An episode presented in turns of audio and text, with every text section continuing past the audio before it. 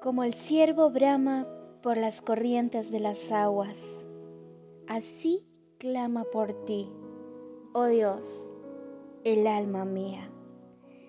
Esto dice el Salmo 42, versículo 1.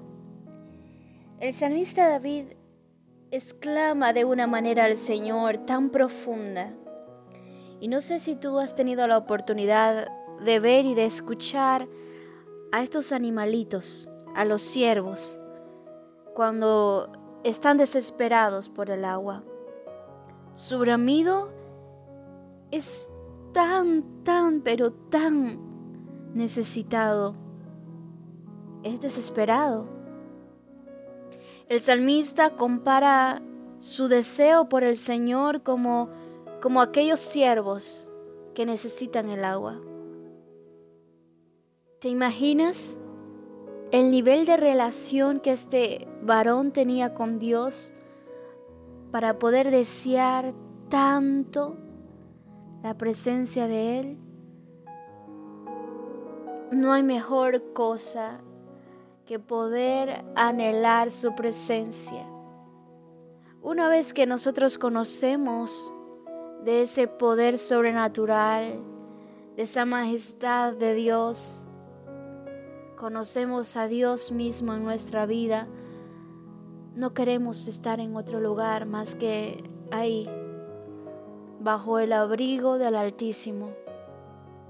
No queremos ni anhelamos otro lugar más que sus brazos.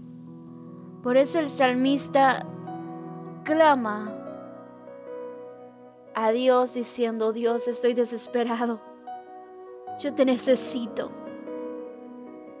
Quizá hoy tú te encuentres alejado de Dios, pero dentro de ti arde un deseo más fuerte que, que tú mismo, ese deseo por la presencia de Dios.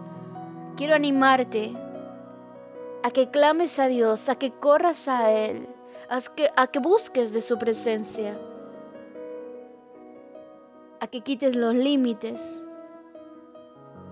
y que así como David, en tu desesperación por su presencia, tú puedas correr a sus brazos. Búscalo, que la palabra dice que todo aquel que lo busca, lo encuentra. Así que ánimo, ánimo, que Dios también anhela tu presencia. Él te ama con amor eterno, recuérdalo siempre. Te habló tu hermana y amiga en Cristo Jesús. Kense Alexandra. Bendiciones mil para ti.